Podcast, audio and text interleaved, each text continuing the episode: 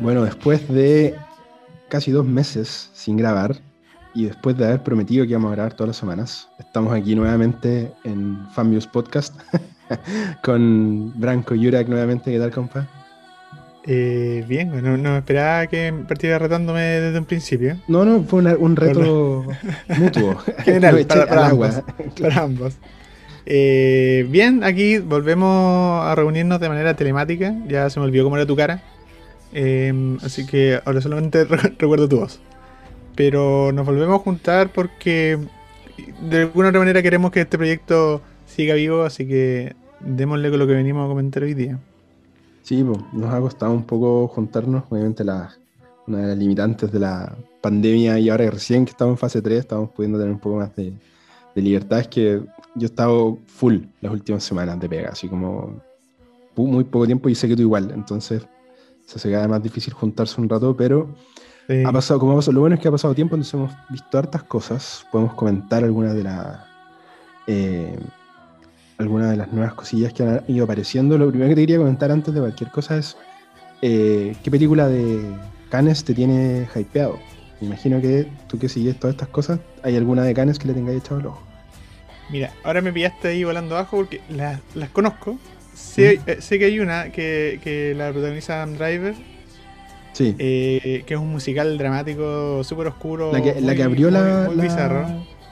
la que me tiene, que me tiene con, con muchas ganas, sobre todo porque siento que Adam Driver lo único que ha hecho es como mejorar como actor. Entonces quiero ver cómo, cómo lo hace ahora en un musical más encima.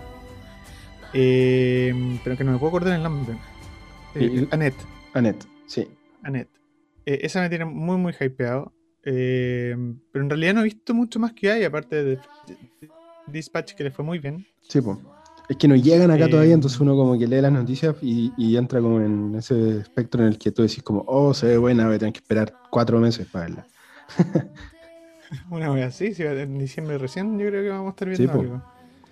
Eh, pero más, más, más me tiene hypeado lo del Festival de Venecia. Ah, sí, po. porque ahí van a estrenar Dune y Dune es lo, yo creo que es lo que va a ser lo mejor del año. Tú le tenés mucha fe Pero- hace rato.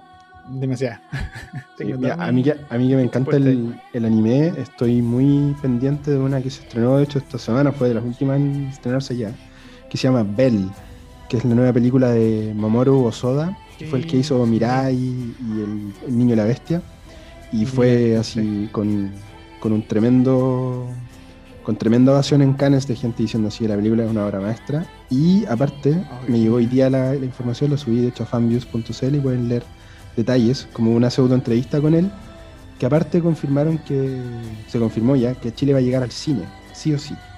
Ahora que están abriendo los cines, la película va a llegar, así que maravilloso Oh, poder ver una película de esta así en el cine, porque es, noticia, es- no, no es, sabía. es rarísimo, no suele pasar. Po. Las películas anime en general nosotros nos llegan acá, hay que verlas eh, en el streaming o ilegales, entonces Mm. maravilloso poder ir a ver una película como esa al cine. Oye, te Sí, quería contar que yo me vi, y lo habíamos comentado, me vi tres películas eh, al hilo en un par de días, que fue esta trilogía de terror de Netflix llamada La calle del terror. Agradecimiento a los amigos de Netflix que me la pasaron en, en exclusiva para poder verla unos días antes. Muy Estoy- VIP todo esto. ¿Mm? Muy VIP, claro. Muy VIP, sí. Eh, y sabéis que a mí me, me- contrario a lo que esperaba, porque no, no tengo que decir que cuando vi los trailers dije como, no, esto suena como a un desastrillo de aquellos, y sabéis que es muy entretenida.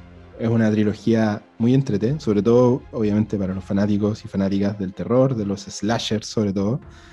Eh, y principalmente, para no hacerla larga, porque son tres, el que no cacha la trilogía, es una trilogía que está ambientada en un pueblo llamado Shadyside, en el que eh, constantemente ocurren asesinatos en serie perpetrados por personas del mismo pueblo que no tienen ningún rasgo psicopático, pero a pito de nada cometen asesinatos y es como una maldición que se le asocia a una bruja que fue, asesi- eh, fue asesinada en el 1600, ¿cachai? Como que el pueblo está maldito. Mm. Entonces la primera película nos muestra en el año 1994 a un nuevo asesinato y unas niñas que logran como eh, descifrar parte de los misterios e intentan detener esta maldición y después en la segunda película retrocedemos a 1978 que fue la vez anterior en la que hubo otro de estos asesinatos.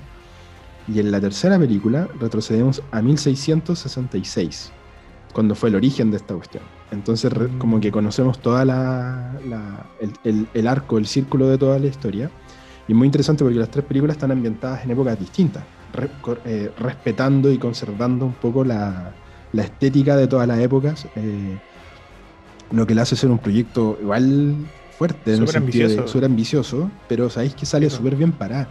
Principalmente lo diría porque, como para tratar de vendérsela a la gente que no la ha visto, eh, porque tiene como, como eje central, más allá de esta maldición y el slasher y todo, a, a un- a personajes que tienen mucha relación con, con temáticas LGTBIQ.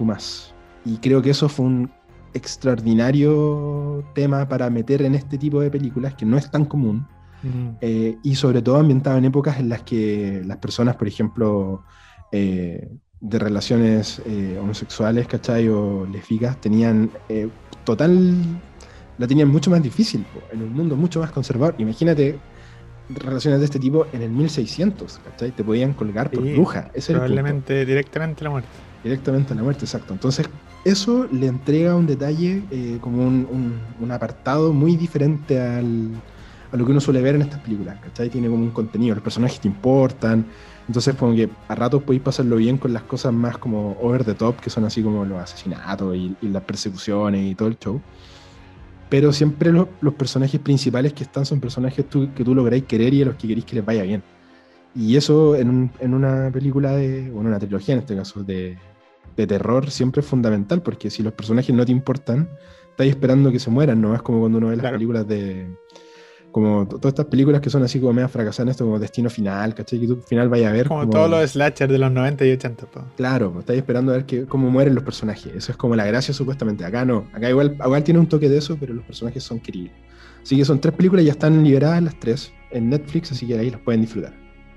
Oye, eh, te quiero preguntar algo más de eso antes de, de- de que pasemos de, largo, porque hay, hay un, hay un punto que me, que me llama harta la atención, que la- directora, eh, Leigh Janiak, que mm, es su segundo proyecto, este gran proyecto de tres películas es su segundo proyecto después de su debut en el 2014.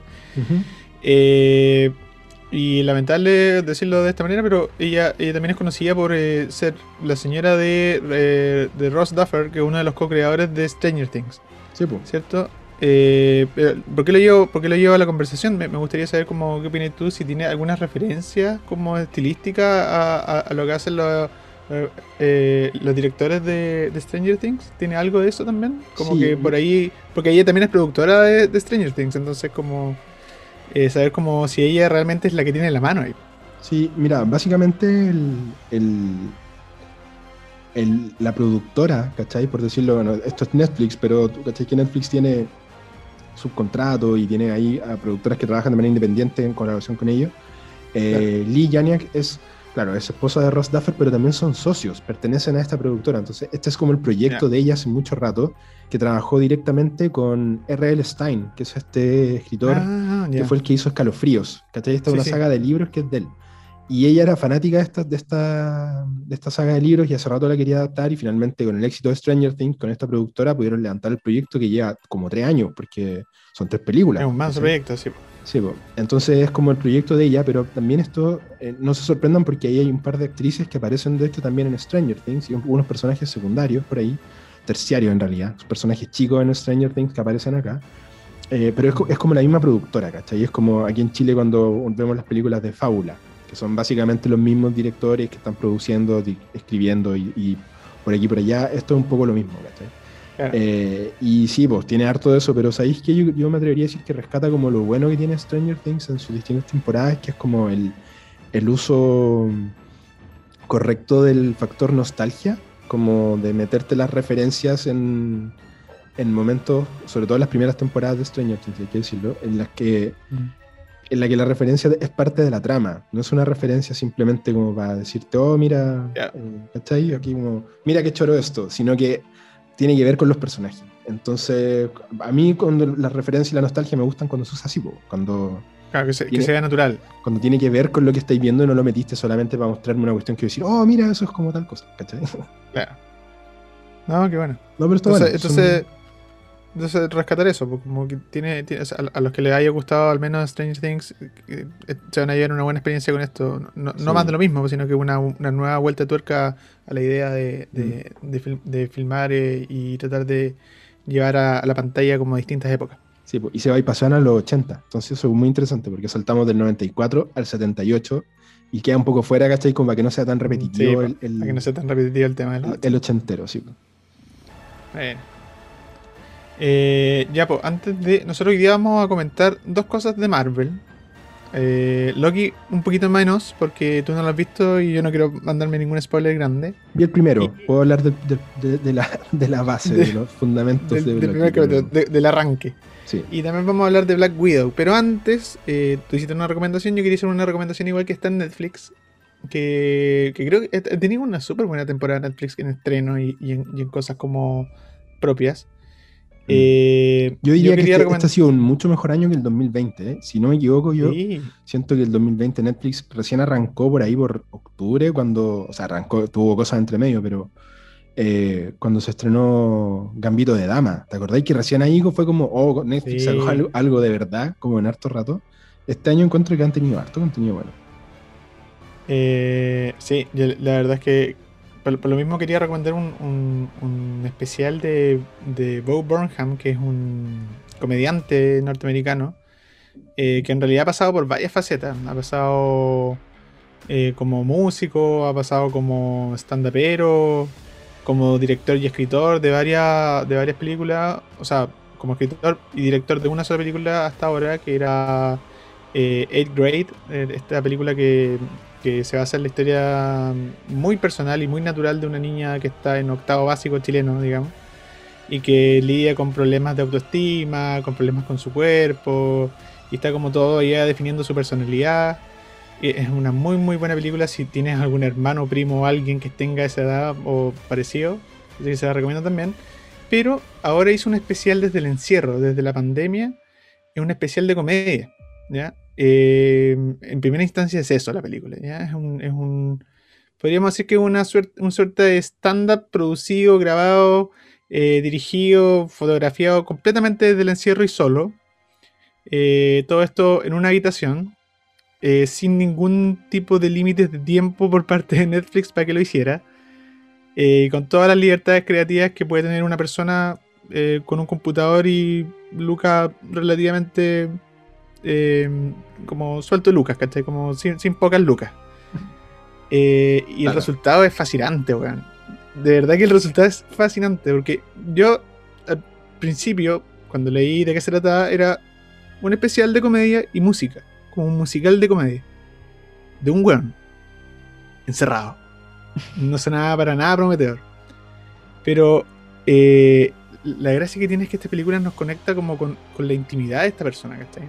Independiente de que no conozca su trabajo, independiente de que no lo hayas visto antes ni conozca su humor, si tienes entre 25 y 35 años, esta película te va a volar la cabeza, porque eh, retrata muy bien eh, las complejidades psíquicas de una persona que ha tenido que estar encerrada durante, lo durante el último año, ¿cachai? Mm. Y, y este gallo lleva el encierro a un, a un paso más allá, porque no solamente se encierra en la casa como todos, sino que él decide encerrarse aún más en una habitación a desarrollar un proyecto que tiene que ver mucho con su alma, por de alguna forma decirlo, ¿cachai? Entonces vamos viendo la evolución de esta persona desde que dice, ya, vamos este proyecto a ver qué sale, hasta que ya lleva más de un año haciéndolo y dice, weón, estoy vuelto loco, ¿cachai? Y esa evolución es genial, weón. El, el- el gallo transforma esto, este especial de, de comedia a una película de tomo y lomo, con, con evolución de personaje, con un desarrollo psicológico súper profundo. Y eh, bueno, su humor también tiene que ver mucho con política, con el estado en el que estamos. Así que yo creo que a todos por lo menos nos va a hacer ruido en algo. Nos vamos a sentir súper identificados en muchas cosas. Y eh, yo creo que también nos sirve como para ya empezar a salir del encierro, ¿cachai? Como que esa es la, la última visión que nos deja, como así como ya, basta. Como empecemos a, a volver a conectarnos de las maneras raras que teníamos de conectarnos antes también. pues, hay, que, hay que ser como ahí crítico en eso, ¿cachai? Como no, Mm. no, no nos volvimos antisociales por el encierro, sino que ver nuestra propia. claro, ya, ya lo éramos de antes. Entonces, es muy, muy interesante. Se los recomiendo mucho. Sobre todo para ese rango etario que ya les dije. Porque van a conectar de una. Así que sí o sí, véanlo. Eh, se hace un poquito cringe al principio porque veía a este weón cantando solo en su pieza con un piano. Canciones que son relativamente graciosas. Pero rápidamente la cuestión te engancha y explota. weón. Muy, muy buena. Estaba leyendo aquí aparte, porque yo sé que este dato a mucha gente le interesa. Eh, dura 87 minutos, así que igual se ve en un ratito. eh, así, Sí, en una sentada. sí, lo- pero- Mm. Pero, pero es dura, es, es pesadita, weón. No, no es tan. No, no quiero spoilear más al respecto. Pero un 87 poquito minutos de algo pesado se hace fácil. Por si me hubierais dicho, Sí, sí. es pesadita, dura dos horas y media, chuta, igual estamos en problemas. Pero. Sí. Oye, tuvo una recepción de la crítica increíble. De hecho, la película tiene 97% en Rotten Tomatoes. Y en Metacritic, por ejemplo, 98 de 100. Así, muy, muy altas críticas. Así que buena recepción. Hasta Sí. se habla de una nominación al, al, al Oscar a Mejor Documental. Cáchate. No, no, weón, yo estaría fascinado. Yo, yo de verdad que voy toda mi ficha a esto porque es una genialidad, weón, creativa. Sí, de hecho fue nominado esto- esta semana, la semana anterior, perdón, eh, a, mm, tuvo seis nominaciones al Emmy Award por el Bob idea. Inside. Así que, sí, pues, Variety Special, eh, dirección de Variety Special, writing, eh, música, el, el logo está nominado solo a todo. A todas las cosas Sí, porque como que lo hizo solo, todo sí, él, pues. wea. Sí, pues. Sí, así Sí, que sí, lo, vuelvo a recomendar. Se escribe Bow como B larga O. Y ya con eso lo deberían encontrar. Se llama Bow Burnham, que es el apellido, y el especial se llama Inside. Está en Netflix, ¿cierto? Sí, así es. Oye, yo lo último, último antes de pasar al, al tema principal de hoy es que quería recomendar, se me había olvidado, porque antes te dije que había visto hartas cosas. Y otra serie que estoy viendo muy cortita, y por eso también lo- solamente se la voy a mencionar, es que empecé a ver la serie animada que sacó Disney Plus, que es de Pixar, que se llama Monsters at Work, que es la serie continuación, eh, secuela directa de la película Monster Inc. del, del 2001 eh, que es una serie que llega un poco en conmemoración de los 20 años de esa película, que me llevó un viajazo terrible cuando supe que esa película cumplía 20 años. Eh, Me mataste, y se trata así básicamente de un monstruo que, no sé si, bueno, si los que vieron Monster Inc. saben que cuando esa película termina, los monstruos descubren que en vez de asustar a los niños, sale mucho más a cuenta hacerlos reír, porque la risa genera más energía que, el, que, el- que los sustos. ¿Cachai? Eso es lo que ellos descubren, entonces la fábrica se transforma en eso. Y la serie se trata exactamente en el día en que la, en que la película termina, en que la fábrica cambia a ser eh, de risas y no de sustos. Justo llega un tipo al que lo habían contratado para ser el nuevo asustador de Monster Inc. Entonces él cuando llega se encuentra con que ahora su- todo su talento para asustar no sirve de nada, porque la empresa ahora trabaja en otra cosa. Entonces él tiene que tratar de resolverlo de alguna forma y empezar a adaptarse a este nuevo formato en el que él no estaba preparado porque él salió a la universidad, todo ese rollo. Es muy chistosa, sobre todo pensando en, en- en los más chicos y chicas de la casa, porque está muy bien hecha y hablan de hartos temas bien hardcore, como esta gente con la que uno de repente no quisiera trabajar, que son los compañeros como más extraños de la pega, pero que igual son personas y tienen su historia, obviamente todo en un mundo muy muy animado y muy chistoso como es todo esto mundo de Pixar. Lo, que- lo que quería resaltar, sí, es que para mí, y viene un poco de la mano con lo que vamos a hablar después, para mí a esta altura es eh, alucinante que tengamos series de tele que tú las ves y es nivel animación Pixar, ¿cachai? Para mí es como, bueno, no puedo creer que estamos en ese momento de la vida en la que una serie de tele tiene la- el nivel de animación que teníamos antes solamente en las películas, porque toda la vida las películas fueron, sobre todo la animación, las películas animadas tenían así como una calidad acuática, entonces tú veías ahí El Rey León y la animación era increíble, y después veías la serie animada de Timón y Pumba y era tele, ¿cachai? Era más, Eh, más, no, pues, claro. más penca, los fondos no ahí, ya. Esta nada, esta es Pixar, así podría ser la película, ¿cachai? Los, los- los fondos, los detalles, los movimientos, la- el tipo de animación es Pixar, Pixar 2021, totalmente, ¿cachai? Entonces, para mí es como Genial. impresionante que a esta altura estemos a ese nivel de, de, Lo voy a ver, ¿lo de, tenía ca- ahí? de calidad. Eh, sí, están, están en Disney Plus. Mira, se estrena un capítulo todos los jueves. Ah, ya todavía está en sí, van los tres primeros y duran 20 minutos, así que no pasa nada. Lo que nos lleva directamente a otra serie que tiene calidad cine también, que es Sí, una de las que tenemos que hablar eh, hoy día. Y yo creo que voy a hablar más que tú, así que eh, si quieres la presentas tú y cuentas lo que tuviste. y después me largo. Ya, pues, dale. Bueno, hace ya un mes, de hecho terminó la semana pasada, nos llegó la primera serie original del personaje Loki, que curiosamente, yo creo que inesperadamente, con los años se transformó probablemente hasta que llegó Thanos, pero yo creo que podríamos decir que Loki es el villano del universo Marvel más exitoso, más recordado, más reconocido. Eh, durante mucho rato era el único villano que destacaba, porque los villanos de Marvel hasta hace, hasta hace harto rato fueron eh, como el eslabón más débil de toda esa franquicia. Les costó pillar villanos que tuvieran peso. De hecho, me acuerdo que haber leído entrevista a Kevin Feige hace un par de años atrás que decía que antes del éxito de Thor 1 y no, tenían como claro quién iba a ser el malo del Avengers.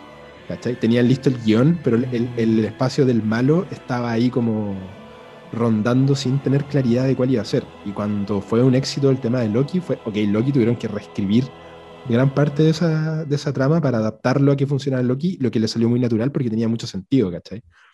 Pero no se esperaban, lo digo esto para, para decir que el personaje era una no un personaje que se esperaba que fuera tan exitoso, que fuera tan, tan protagonista. Y bueno, 10 años después de esa primera película de Thor, que fue el 2011, nos llega la serie original de Loki, que no es el Loki que nosotros vimos en las películas, sino que es el Loki del año 2012, cuando salen los Avengers en, en Endgame los personajes viajan al pasado, cometen un error y el Loki de Avengers 1 escapa. Y eh, se roba el tercer acto y logra viajar a. logra escaparse finalmente. Y esta serie lo que nos propone es una nueva facción que no habíamos visto hasta ahora en el universo Marvel, que son una especie de. como de ministerio del tiempo, cuidadores como del, espacio-tiempo y de la línea temporal que detectan que este Loki claramente salió y está alterando la, el, el, orden original de la historia y lo atrapan y lo llevan a este, este ministerio, donde finalmente empiezan a ver de qué forma puede él contribuir a, si, es que puede contribuir de alguna forma, si es que lo van a borrar para restaurar el orden temporal exacto, o, o qué, qué van a hacer con este tipo finalmente, que es como, me da risa porque es, muy interesante ver que este no es el Loki de las películas que habíamos visto, ya no es el Loki como un poco más redimido, sino que es el Loki del 2012, ¿cachai? Así, el, que, el que quería ser el, el, villano del universo, pero en realidad tiene demasiados problemas personales. A mí es una, cosa que, me da mucha risa este personaje. Hay que pensar que 10 minutos antes de la trama de esta serie, 10 minutos antes, él estaba intentando destruir Nueva York con un montón de naves alienígenas, ¿cachai? Esa, mm. esa es lo que, lo que, lo que, la gracia de la continuidad de esta serie. ¿Desde dónde parte? parte del Loki más malo, ¿cachai? Como el Loki que todavía es el choro, el mm. Loki que todavía trata de mentir, que trata de escabullirse, que trata de arrancar, ¿cachai? Y se encuentra en esta, eh, como tú decías, como este ministerio, ¿cierto? De la TVA, eh, que donde, donde nada de esos trucos funcionan, ¿cachai? Donde está completamente fuera del espacio y tiempo, donde está lleno de gemas del infinito que no sirven. Entonces mm. todo, todo su todo lo que todos sus planes de, de ser el, el como el, el jefe, el rey, el, que mande, se da cuenta que no sirve de nada, ¿cachai? Como que mm. realmente todo su, poder y todo su, su intentos fueron en vano, porque ahí te das cuenta que hay algo más grande de toda la realidad en la que él vive. Y yo, sin entrar en, mayores spoilers, porque es solamente el primer capítulo el que yo vi, entonces es de lo que puedo hablar con más autoridad, pero me, me pareció una forma brillante, debo decirlo brillante, de de actualizar un poco al personaje, que no sea el personaje exactamente del 2012, lo que ocurre en el primer capítulo de esta serie, que es, eh, por eso digo, no, no voy a entrar en spoilers, pero de una u otra forma, sin contarles cómo pasa, pero él tiene como acceso a ver cuál es su futuro, como qué es lo que va a pasar con el Loki en su historia. Eh, y automáticamente eso pone al personaje en un...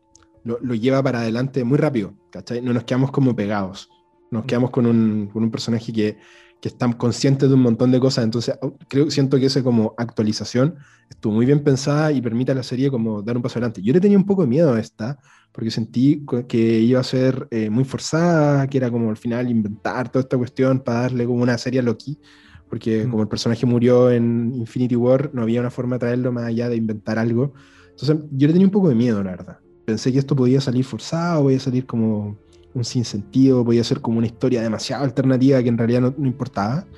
Eh, pero me gustó mucho lo que vi.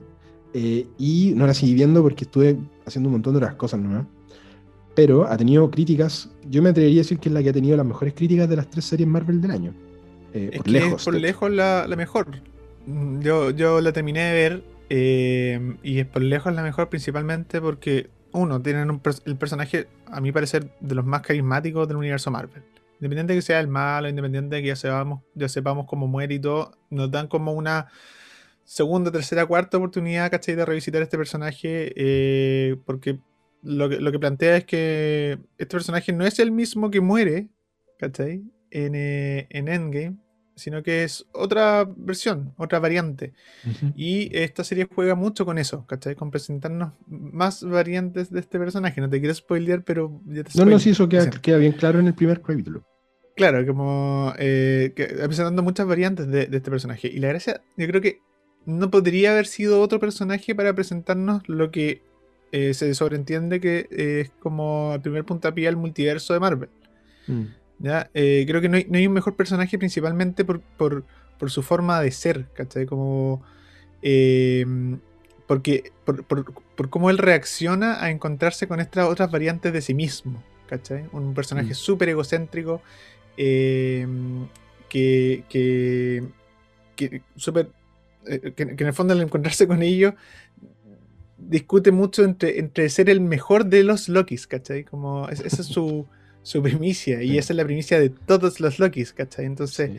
es muy, muy cautivante cómo, el, cómo se presenta este multiverso por primera vez de, de- de Marvel eh, con este personaje. Y, y Aparte, que no te, iba a decir como el, el- el detalle que, para ver si, me- si estáis de acuerdo conmigo, que siempre me ha, me ha llamado la atención, recuerdo que eran como cosas que se le atribuyen a otros personajes, principalmente me acuerdo personajes de Game of Thrones de los que se decía mucho eso, pero lo, menciono porque Loki encaja en esa, es que Loki es como este personaje que tiene tendencia como a creerse más inteligente de lo que realmente es, a creerse más fuerte de lo que es y constantemente se encuentra como teniendo que, que luchar contra esa adversidad en la que le ganan, eh, se ponen adelante de él, sale alguien que es más inteligente, ¿cachai? Como que está constantemente teniendo que lidiar con ese como Sí, fracaso inminente de su, de su futuro, que él como que está todo el tiempo luchando contra eso, pero es como un destino manifiesto el que no puede arrancar, así como el loco está destinado al fracaso.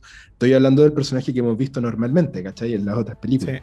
Sí. Y eso, eso es algo que igual es como fascinante porque uno, uno no puede como evitar quererlo al final. No voy a empezar a decir, puta, Loki, como que siempre lo mismo, siempre ahí como tratando de, no sé, no si no le hay a poder ganar a Thor. No, no hay caso, no le Sí, hay a ganar po. en un combo combo, pero igual ahí está, y, y lo intenta, y las traiciones, como que Sí, genera esa- lo que ese tipo lo de antivillano que hace, lo Sí. hace como tan querible. Sí. Sí, y de hecho, desde el primer capítulo, como tú le decías, él se entera de cuál es su futuro, ¿cachai? De, de dónde va a terminar todo esto. Y entonces ahí parte como una suerte de camino de aceptación, ¿cachai? Como decir, como, entonces, ¿qué hago? ¿cachai? Tengo esta nueva oportunidad en este, en este lugar que está fuera de esa línea de tiempo, ¿cachai? Entonces, ¿cuáles son las posibilidades? Y las posibilidades te das cuenta que son eh, muchas. Em, bueno, la, serie arranca en esto, ¿cierto? En este ministerio que está gobernado por tres grandes eh, seres que construyeron la línea temporal de nuestro universo y desde ahí no se puede mover y esta policía de alguna otra manera eh, defiende y, bueno, matando civilizaciones completas y, y- y realidades completas con tal de mantener la línea temporal, la sagrada línea temporal. Eh, pero ahí nos vamos dando cuenta que no todo es tan eh, así. no- era evidente que no podía ser tan así, ¿cachai? Como, como que hubiese solamente una forma de, de vivir sin libre albedrío. Mm. Y Loki, yo creo que es el personaje, el rey del- del- de las mentiras, ¿cierto? Eh, el mejor personaje para descubrir esta, esta como trama. Como este Oye, yo tengo, tengo una duda porque algo que no queda claro en el primer capítulo, y quizás puede ser interesante para el que no, para quien no haya visto esta serie todavía. Eh, mira, WandaVision tú, intentó hacer una suerte de mix entre homenajear a los a la sitcom y tratar de ser una serie como comedia y Sí, mezclándola por ahí. Eh, Falcon Sí, sí. Y, de, y de Winter Soldier se fue de frentón eh, a replicar un poco en, en tele el tono que tenían las películas del Capitán América. O sea, son 100% Capitán América, Winter Soldier y ¿cachai? Civil War, ese tono. eh, por, ahí- por ahí va, estaba como súper clarito. Esta, eh, yo después de haber visto el primer capítulo, no fue la que más me costó como encasillar, como qué tipo de, o- de, de contenido Marvel es, si está más cercano a lo que... Me, me daba, por ejemplo, más vibra un poco lo que vimos en, en Thor Ragnarok, ¿cachai? Sí, como que sí, me iba pa- sí. para allá, como este rollo tipo space opera, más que, más que una película, o sea, más que una serie tan como las Thor anteriores, me refiero, como... No sé si me podía explicar un poquito para, que- para dónde va la serie en general, como en, los- en cuanto a tono, si es más acción, si es más drama, en- Mira, ¿por qué lado se la desde, juega? Desde, desde el comienzo, yo creo, y a lo largo de toda la serie, yo creo que marca súper bien el tono visual, al menos, ¿cachai? Como decir, Mm. como. Está súper bien ambientada, como en una suerte de como. de estilo de los años 20, ¿cierto? Muy art deco moderno. Todo se ve como retrofuturista. eh, está súper bien logrado eso de principio a fin en la serie. Eh, lo- los escenarios son realmente alucinantes lo bien hechos que están. Eh, y, creo que la única película de Marvel que tiene como ese mismo carácter, como, como de identidad muy, muy propia, es Thor Ragnarok. Evidentemente, ¿cachai? Como una película que tú decís, como ya, esta se destaca sobre la otra porque se ve de una manera muy particular, ¿cachai? Porque tiene un tono muy único. Y yo creo que esta serie tiene lo mismo. Eh, si bien súper distinta, ¿ah? por lo demás, porque, porque mm, Thor Ragnarok juega mucho más como al, al humor. Siento eh, en, en todo sentido, ¿cachai? Tanto desde Es, los es una, colores co- como es una comedia, es una comedia de principio a fin. Sea, nunca deja de No, serlo. acá, acá juega más como estos tonos dramáticos. Eh, Loki es un personaje que se presta mucho para el humor, ¿cierto? Porque él siempre trata de salirse con la suya. Eh, y, y acá, como te decía, van a aparecer más Lokis que van a intentar hacer lo mismo, ¿cachai? Como que son más variantes de eso nomás. Eh, pero sí tiene buenos, buenos espacios y momentos para el drama. O sea, escenas de diálogos que se, que se extienden mucho, que es muy raro en, en una serie o una película de Marvel. Porque ahondamos mucho en el, en, en el drama de Loki, ¿cachai? El, el por qué él es así, ¿cachai? Y por qué, y, y cómo se, se, se redime, no de la forma que ya lo habíamos visto en las películas, sino que como en esta nueva, eh, en este nuevo misterio que él tiene que resolver de, de alguna otra manera, ¿cachai? Él toma la posta de, de, de la humanidad, ¿cachai? En el fondo, o del universo, para, eh, para ver qué está pasando, ¿cachai? ¿Por qué nos están controlando tanto? Entonces, de verdad, de verdad que siento que este es el verdadero camino de Loki a transformarse en un superhéroe, más allá de la redención que vimos en las películas. Y eh, me atrevería a decir que el peso para la historia de Marvel, o sea, para el universo de Marvel cinematográfico de esta serie, es eh, mucho más grande eh, que el peso de Endgame, por ejemplo. Esto yo creo que es el verdadero puntapié a la nueva fase eh, histórica o narrativa del, del universo Marvel. Así que para Porque, que eche un ojo, porque esta de, es de una forma u otra, Endgame fue, el nombre lo dice, pero fue, fue- estaba más enfocado en ser como el final de una generación que el principio de otra. Nos- la, Sí. la- la vi como obviamente haciendo guiños y tratando de pasar la posta a ratos, pero mucho más enfocada en cerrar a los personajes que, que de abrir nuevos caminos. ¿cachai? Aquello de lo que yo Sí. leído también es que y, y yo, bueno, a mí me gustó harto Falcon y The Winter Soldier, la verdad. Eh, creo que ahí también se, se dio espacio para eso también, como para tratar de generar liderazgos, pero mm, tengo entendido, respóndeme solamente sin, sin spoilers. Dicen que esta está en, la- en los capítulos finales muy, muy, muy ligada a lo que podríamos eventualmente ver en eh, Doctor Strange y el multiverso de la locura, que se llama la nueva película. ¿Es verdad o solamente son rumores de... de No, es fanáticos? súper real. Súper real. Buenísimo. Eso es todo lo que te puedo Eso decir. es todo. Con eso uno ya queda completamente listo. Sí, súper real. Oye, ¿cuántos Y capítulos hecho, son de- estas? Son siete o ocho, ¿no? Son siete capítulos. Siete capítulos. Una Mm. serie relativamente corta. Eh, ya he confirmado una segunda temporada y termina bien por una segunda temporada. Como deja muchos misterios, ¿cachai? Como Mm. que, claro, cierra, cierra algunas líneas de la historia, pero abre una gigante, ¿cachai? Como una weá que puede dar como para todas las demás películas que vienen, ¿cachai? Así Sí. que. En un año que viene harto, viene harto de Marvel, porque ahora tenemos, como que uno se lo olvida, pero falta un mes para que llegue Shang-Chi. Es ahora, Ah, sí, ahora now. no Es falta como nada. la leyenda de los cinco anillos, no, no, de Sí, los diez anillos, no es como el, el superhéroe de China de, de, de Marvel, Marvel. que tiene estreno listo para un mes y medio, septiembre del 2021, no falta nada. Estamos así como ahora mismo. Y si no me equivoco, este año también se estrenan los Eternals en noviembre, ¿cachai? Así Sí, que me estamos... tinca mucho. Eso me tinca harto. Me tinca Pero, mucho. ¿sabéis qué? Yo, por la directora. a mí igual me tinca Shang-Chi porque ha pasado varias veces en Marvel que a las que uno les tiene nada de fe terminan siendo las buenas. Por ejemplo, en su momento cuando salió Capitán América, el Soldado del Invierno, yo no tenía nada de fe, así, nada. La fui, a, la fui a ver como por verla y quedé loco. y el Doctor Strange me pasó lo mismo. Como que fui a ver Doctor Strange y dije, ah, este bueno puede ser, y me gustó mucho. Así que Eh. ojalá que, que venga más de eso. Oye, pasemos a la otra, a la otra Marvel que po. tenemos ahora, que fue en estreno hace poquito. que íbamos a comentar hoy día que se estrenó, como decía bien, hace poco en Disney Plus con Premier Access. Que hay que pagar ahí un poquito más para poder verla, pero está bien. están los cines también, eh, los cines que se abrieron ahora, están los cines, se me- Sí. Se me está olvidando que los cines están abiertos. Los cines Yo le iba a ir a ver abiertos, cine, eh, pero por temas de agenda no pude. Mm. Y está complicado ir al cine que- todavía porque ahí eh, están, estamos grabando ahora el pleno julio y estamos en full eh, vacaciones de invierno. Entonces hay que tener ojo qué día, porque el fin de semana, por ejemplo, el cine es una locura.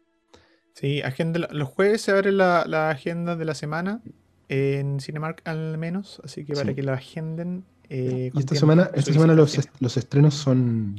el- Los cines llega Rápido y Furioso, la última, donde Oh, podrán ver a. Toreto en el espacio, que era el último que faltaba. Y Space Jam 2. Así que harto, pa- harto palomita se viene este fin de semana. Sí, har- harto, harto. Ya, entonces se estrena Black Widow, película, al fin, la Sí, película del personaje de, de Black Widow, ¿cierto? De Scarlett Johansson interpretando a, se me olvidó el nombre, Natasha Romanoff. Natasha Romanoff. Sí.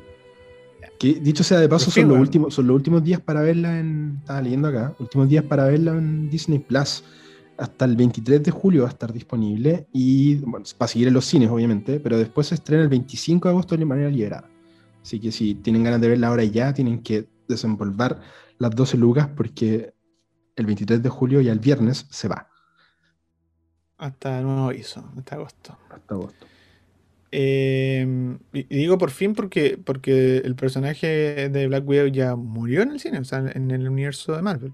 ¿no es ¿cierto? La, la- la perdimos en, en Endgame. Y ahora viene de alguna otra manera a reivindicar al personaje luego de su muerte. Es muy extraña la forma en la que Marvel decide lanzar esta película. Pero se estrena al fin, eh, después de una patidura de un año de, de retraso en su estreno. Y eh, nos cuenta la historia más. No sé si de origen. Ignacio, ¿tú, tú, tú- que esta es una película de origen realmente? No, totalmente. Yo creo que esta es una película de cierre, claramente, de un personaje, de tratar de contar Mm. como el detalle no sabido de un personaje que ya obviamente tuvo su arco completamente cerrado, pero que siempre se sintió como, como un yo siempre lo sentí como un personaje no explorado, ¿cachai? Para mí siempre. Black Widow fue un personaje que, que no se exploró totalmente quién era, ¿cachai? cuáles son sus motivaciones. Se le trató eh, horrible a mi gusto en la primera película en la que aparece, como de una manera totalmente sexualizada, eh, en Iron Man 2.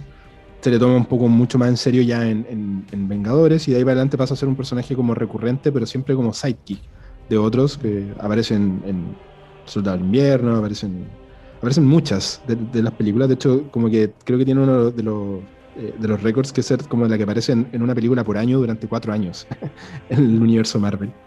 Eh, pero siempre de lado, siempre como ayudando a alguien. Tuvo ahí un, un- un tema amoroso ¿no? No, que fue totalmente desechado en la película siguiente. Nunca lograron como definir un personaje propiamente tal. Eh, y, y claro, después que uno con el tiempo lo que pasa con estas películas al final es que uno le tiene cariño al personaje porque lo he visto tantas veces ya. ¿cachai? Ya lo he visto en siete películas.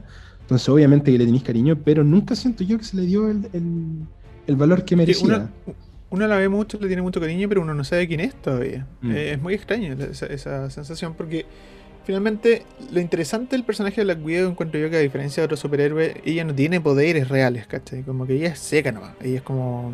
tiene muchas habilidades Mm. físicas, ¿cachai? Como que te puede matar porque lo buena es muy capaz para hacerlo. Entonces, eso es lo que encuentro interesante, a diferencia de otros que prácticamente nacieron con esos poderes o se los inyectaron como el Capitán América, ¿cachai? Mm. eh, de, de ver cómo ella, siendo como eh, un- uno de los pocos personajes femeninos con los que arranca Avengers, ¿cierto? Eh, cómo está el nivel del, del resto simplemente con su- sus habilidades físicas, ¿cachai? ¿Cómo llegó a ser eso? ¿Cómo llegó a ser una de las asesinas ¿cachai? más brígidas del mundo. Eh, Mm. y siento El- que esta película lo que intentaba era de alguna otra manera explicar. De alguna otra manera, por eso lo digo así, porque no creo que lo haga, lo logre. El origen del personaje y e- explicar cómo llega a ser eso. Y cuando siento que la película arranca y se va a meter de lleno en eso, eh, viene una secuencia de créditos que al final lo que hace es saltarse eso, ¿cachai? Como decir como, sí, de ahí se transformó en una asesina, ¿cachai? Mm. como, bueno, miren la parte buena, ¿cachai? Donde digo así como, ¿por qué ella es mejor que el resto, ¿cachai? Porque ella es como la más bacán de los ganas y por qué termina siendo una Avenger y no, ¿cachai? ¿En qué momento se sale de, de- de esta organización de asesinas, bla, bla, bla, etcétera, rusa? Y no te explican nada tampoco, vuelven de nuevo como a Mm. saltarse su origen y a la acción, ¿cachai? Sí, o sea, el, el Eh, gran, el- el gran arco que tiene Natasha Romanoff en el correr de las películas es que ella pasa de ser como esta, esta espía, esta agente de Shield que, que no se involucraba, que estaba siempre como al margen, a ser una líder dentro de este mundo, ¿cachai? Como ya cuando la, la vemos en las películas de más adelante, ella de frentón es la líder de, los de los Avengers, cuando, de- por ejemplo, en Endgame al principio, cuando fue el snap de, de Thanos y, y pasan esos cuatro años temporales, uno se da cuenta que la que coordina todo el mundo de los Avengers es Black Widow. Tony Stark está retirado, el Capitán América anda en Sí, otra. Ella es como la que, la que se encarga. Entonces, siento que de una u otra forma, esta película trata un poco de mostrar y de tratar de llenar el vacío de como de la profundidad del personaje más que del origen del personaje, en cuanto a mostrarte eso. de dónde viene su, eh, sus ganas de preocuparse del resto, y que es algo que ella siempre ha hecho, o sea, que ella siempre quiso hacer y durante una gran parte de su vida no hizo, y se entiende un poco más por qué después en adelante ella está, eh, eh, asume, as- as- toma las decisiones que toma. Por algo esta película está ambientada en el, el- para, para explicar un poco de qué se trata, está ambientada en el 2016, cuando ocurre, recién termina la película eh, Civil War, y Natasha Romanoff es declarada como persona peligrosa, rompe los acuerdos de Sokovia y está el, el gobierno persiguiéndola, persecución que dura en la película cinco minutos y después nunca más aparece. Eh, pero ella está como al margen de la ley y, al- y a raíz de eso se reencuentra eh, de manera fortuita por, con personas de su pasado. Eh, lo que la obliga a no tener que, a- o sea, lo que la hace eh, no arrancar de su pasado como lo ha venido haciendo en todas las películas, Mm. lamentablemente uno sin saberlo. Eh, y eso es lo que a mí quizás me, me deja con mayor eh, lata, no, no sé si es culpa de esta película, sino que es culpa del resto del, del trato del personaje, porque habría sido quizás súper interesante hacer guiños a todo lo que nos enteramos en esta, ¿cachai? Para que uno cuando viera esta dijera, ah, por eso tantas cosas. Siento que esta juega mucho mejor con las última tanda de películas que con las anteriores, ¿cachai? No sé si me explico. Está ambientada en Civil War y siento que nos hace mucho más sentido para entender al personaje de Infinity War y de Endgame que al personaje para atrás. Eh, está, está muy pensada en eso. Entonces, por eso a mí de repente me hace un poco de ruido eh, el hecho de que la hayan sacado a esta altura, como decís tú, porque se siente, lamentablemente, ¿cachai? Como, como una película de relleno. Eh, Llegó tarde. Llegó tarde, po. No, no, lo que no es culpa de él. Por eso digo, yo a veces siento que esta película no tiene la culpa. Tiene la culpa quien es como que la. eh, no, no tiene culpa, me refiero al el guion, ¿cachai? La trama, sino que tiene culpa del que se le ocurrió hacerla con cinco años de desfase, po. Como que. ¿Por qué no Ya, salir pero- esta película tal cual después de Civil War? Habría sido mucho mejor, de hecho. Como no, creo esa que sea fase la temporal, po. única. No creo que sean los únicos pecados de esta película, en realidad. No, no, no, no, yo estoy diciendo simplemente como el, el aclarar que es un factor que igual hace que uno, porque por ejemplo, para, para explicar mi punto, hay mu- muchas escenas de esta película que yo creo que están bien hechas, están bien armadas, sobre todo en, en la dinámica entre Black Widow y su hermana, eh, su hermanastra, por así decirlo, eh, que es Florence Pugh, que es lejos el personaje más potente de esta película. Sí. Eh, y, y- y toda la dinámica entre ellas es sumamente interesante, pero hay un factor que yo siento que, que le falta a esta película, que por- y por eso lo estoy defendiendo, porque estoy diciendo que no es culpa de la película, es que uno sabe que ella no está en peligro. Uno sabe que Natacha no va a morir, tú sabéis que lo va a resolver, tú sabéis que va a ganar, que es algo que no necesariamente habríamos estado tan seguros si la película hubiera salido antes de nosotros conocer el final del personaje. Estábamos hablando recién Claro. de Loki, por ejemplo, y, pero la serie de Loki deja establecido en los primeros 10 minutos que esto es un multiverso y que no hay ningún motivo por el que nosotros vayamos a pensar que este Loki va a tener el mismo futuro que el Loki de la línea temporal que ya conocíamos, ¿cachai? Entonces, automáticamente las, las, como el sentimiento de preocupación por el personaje es diferente. Acá, na- na- medio, medio naturalmente, nos tomamos todo un poquito más light, po, en cuanto a lo que le va a pasar a ella, porque cuando está saltando de un edificio a otro, tú sabes que no se va a morir. Tú sabes que no le va a Claro. pasar nada porque tiene que aparecer en la película siguiente en la línea temporal, ¿cachai? No Y eso igual obviamente quita, eso quita, qui- le quita Sí, peso, po, ¿cachai? Le quita fuerza. Mm, Y no sé si de eso es culpa de la película, ¿cachai? Por eso me- a eso me refiero.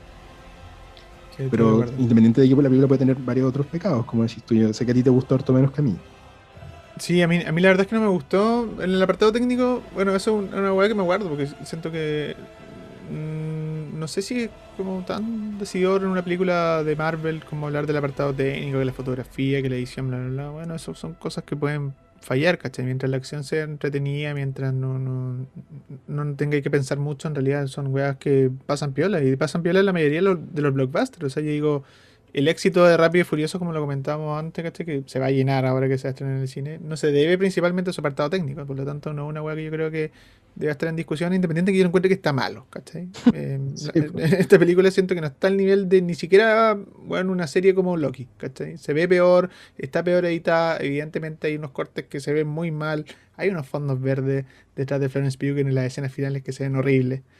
Pero, bueno, en fin, ese es el apartado técnico. Pero hay una weá narrativa que a mí no me, no me termina de cuajar, que es esta suerte como de familia que aparece muy de repente de... de de ¿cómo se llama? del personaje de Scarlett Johansson, de Natasha de Natacha.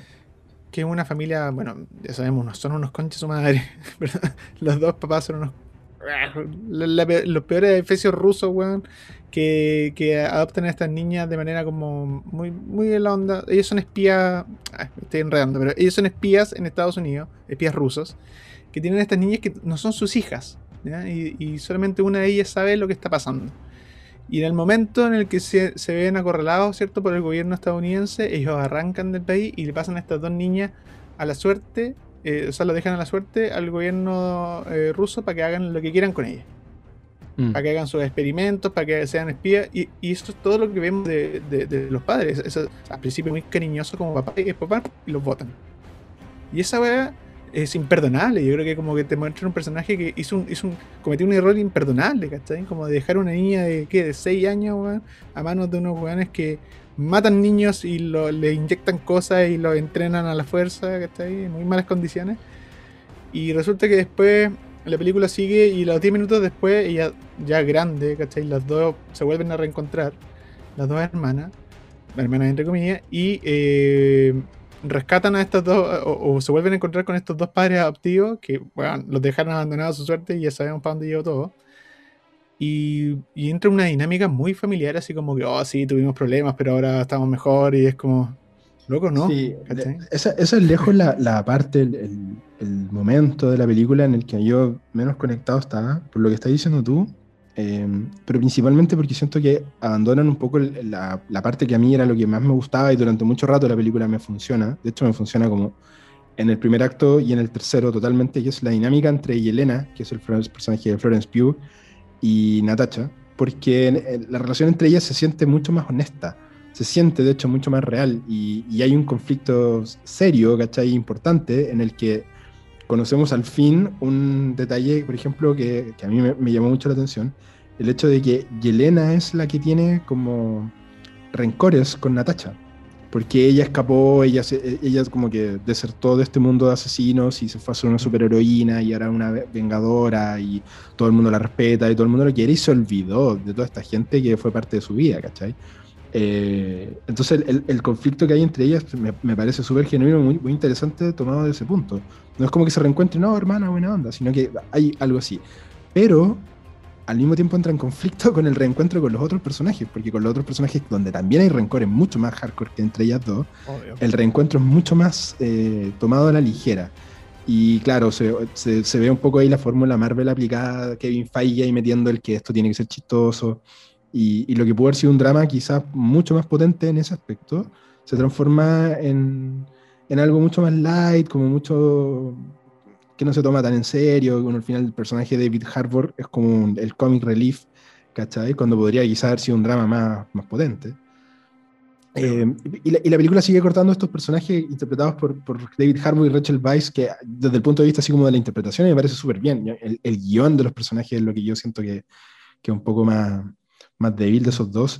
Y me da lata porque siento que toda la fuerza estaba en, en el personaje de, de, Florence Pugh, en el de Natasha Romanoff y en el del villano de esta película, que creo que es un gran villano desde lo conceptual, ¿cachai? Siento que el concepto está muy bueno, pero que aparece muy poco. De hecho, lo puse en mi reseña que hice. Eh, me habría gustado más el villano. Me, me, gusta, de hecho, y encuentro que es muy, muy contemporáneo también, que el, el el villano sea un misógeno controlador de mujeres que las usa para su beneficio y finalmente la cruzada máxima de Natasha y de Florence Pugh es eh, liberar a estas mujeres que están siendo controladas como lo fueron ellas.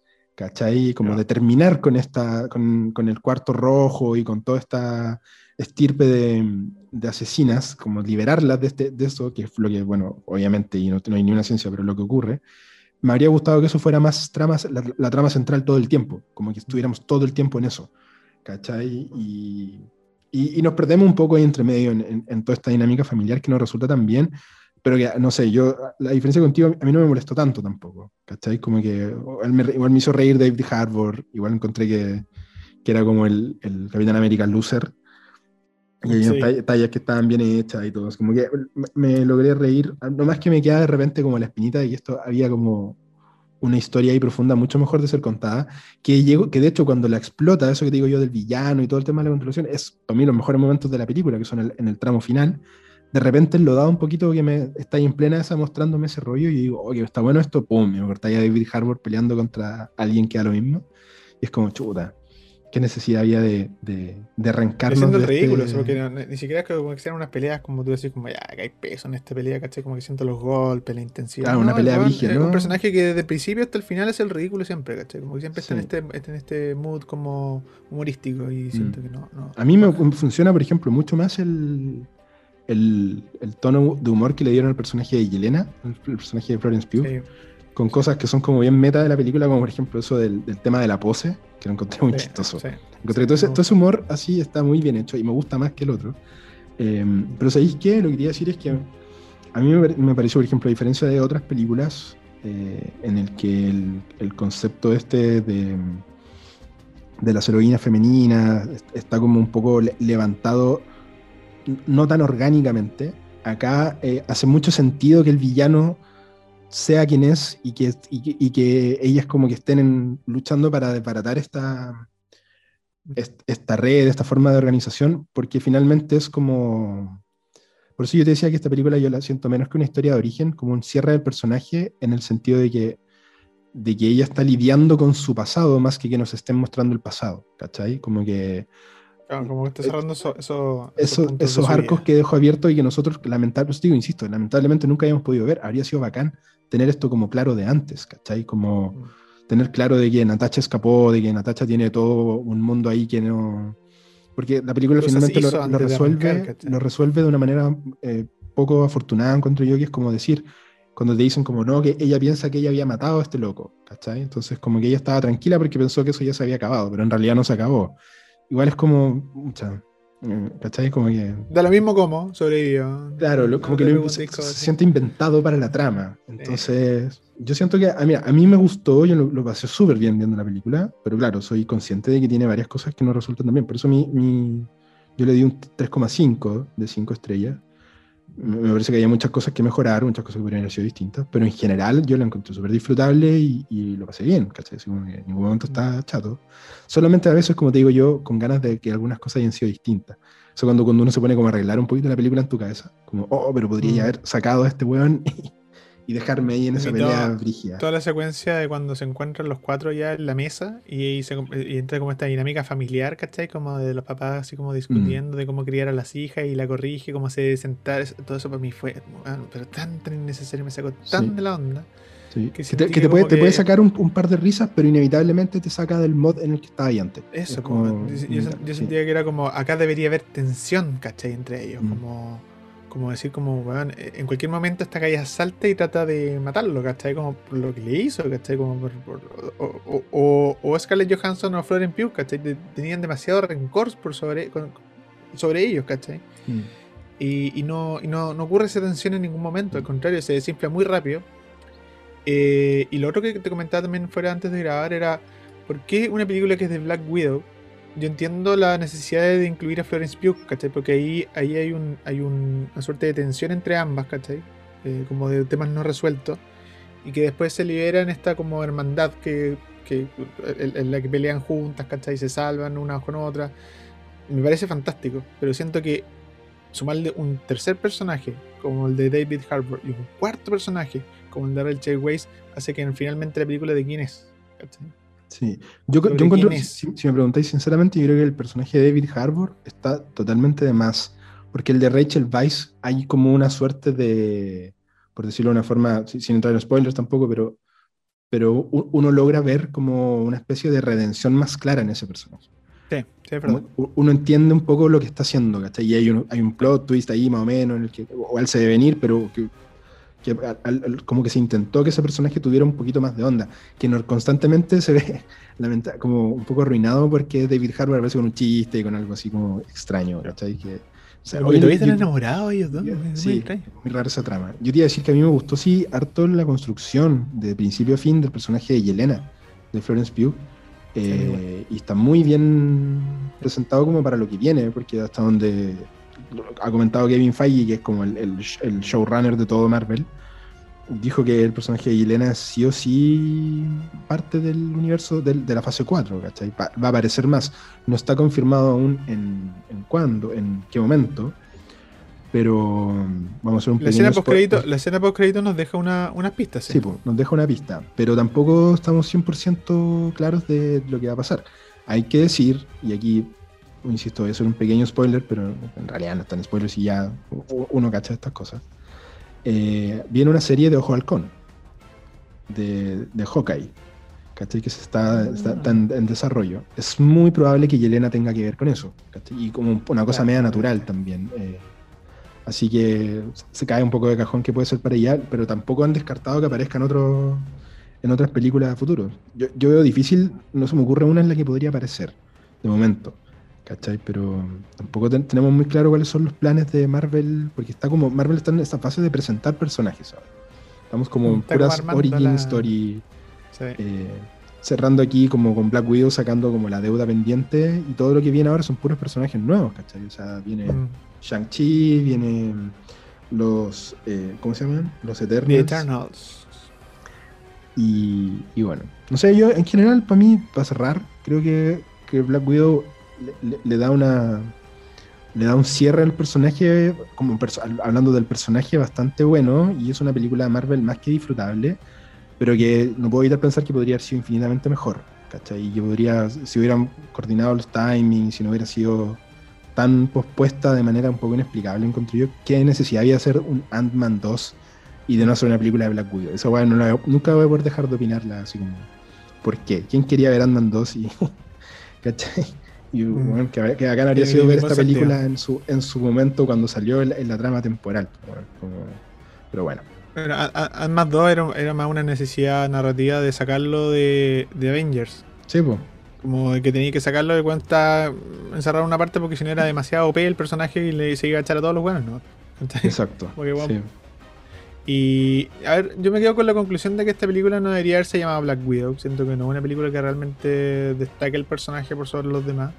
Creo que si la, la película, la película se hubiese llamado Yelena, habría tenido más sentido.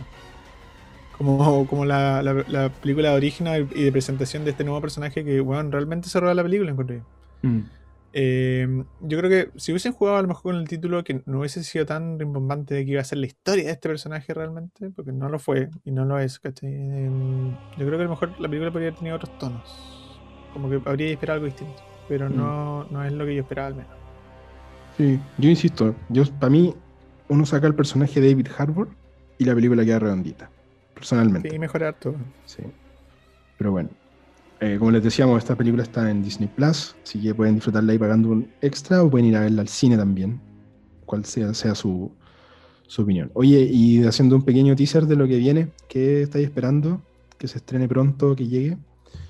Yo te comenté que Eh, vi- yo vi, ya vi de manera lamentablemente no honesta eh, Space Jam. Eh, no, no lo voy a comentar si me la voy a guardar para opinar de esa película después, que tengo harto que decir. ¿Tú estás esperando alguna de las que vienen ahora pronto? No, yo, yo tengo mi apuesta puesta a fin de año. Desde octubre para adelante se vienen todos los estrenos que quiero. Así que Ah, estoy sí, esperando Dune, estoy esperando West Side Story de Steven Spielberg. Estoy esperando las que deberían pelear el Oscar el próximo año. Entre ellas Annette y eh, The French Dispatch. Yo no soy muy fanático de, de- del director. A diferencia de muchos cinéfilos que les Mm. encanta. Pero es que con esa tanda de elenco, actores que tiene, weón, no, yo lo veo sí o sí. Así que no, yo, yo desde octubre para adelante están todas mis, mis fichas puestas en, en lo que viene el cine del 2020. Bueno, oye, yo te iba a proponer en On que planteáramos para más adelante hacer un día un especial de, de cine de animación 2021, porque Uh. qué onda las películas buenas animadas de este año. O sea, bueno, Sí, cuando, sí, cuando sí. salga Bell y ya tengamos como la. Porque de verdad yo estoy contando así como cinco ya, que están buenas, buenas, así. Alto nivel, al lado del 2020, 2020 donde era como Soul y la otra la de Apple TV y como que para contar. eh, Wolf Walkers. Sí, no había mucho No más. había más. Este año no, no, no hablamos de Luca, se nos quedó Luca en el tintero y de, Pero es que se va para el especial de animación. para el especial de animación. Sí, pero van a haber buenas películas este año, así que deberíamos darle ese, Es una, Que es una muy a ti te gustan también. Sí, sí, había harta. Así que no, va, démosle. Me gustó la idea. Ya, pues. Me sumo. Entonces, gracias por escuchar este nuevo capítulo de FanViews Podcast. Los dejamos invitados también a, a revisar nuestro sitio web, fanviews.cl. Van a encontrar reseñas, noticias, un montón de cosas. Eh, está la, está la- la reseña de Black Widow, de un montón de otras películas como La Guerra del Mañana, por ejemplo, que también se me olvidó mencionar entre las cosas que había visto, que la vi hace un rato ya, eh, es una película para la risa total. Pero ahí pueden revisar nuestro sitio fanviews.cl. Y se vienen mis, eh, mi vuelta a las reseñas. En este momento yo estoy escribiendo voy como por la mitad de la reseña de Loki. Eh, así que cuando... A diferencia de Ignacio, como ustedes ya, algunos ya sabrán, algunos que no, que están recién por primera vez escuchándonos, yo no soy eh, periodista ni escribo muy a menudo, entonces me cuesta unar las palabras y juntarlo en una idea coherente. Pero eh, estoy haciendo el intento de nuevo para volver a hacer la reseña y para no dejarte tan botado, Ignacio, porque realmente te tengo, pero solo, solo, solo. Sí, pero yo sé que tú pasáis por, por periodos de, de, de De productividad narrativa. Me acuerdo en el verano de repente sacáis una reseña a la semana, así estaba en hardcore. Y después Sí, pasan sí. mes y medio sin escribir. Pero bueno, es parte de. ¿Cuál fue la vuelve, última se que escribiste ahora? Hace rato igual Uh, escribiste. no, sí. Estaba revisando acá. No revisé, no revisé. No, no, ¿para qué? ¿Para qué te que quedar las cosas del pasado? Miremos al futuro. Nomadland, cacha. Ay, me siento mal. Esa fue la última. Hace rato igual. Si hasta ahí Ya, voy a, voy tomar once, así que te dejo. Ah, Ya. tengo hambre. así que- Oye, muchas Ya, gracias por, por escuchar y nos estamos escuchando en el próximo Fanviews Podcast. Nos vemos.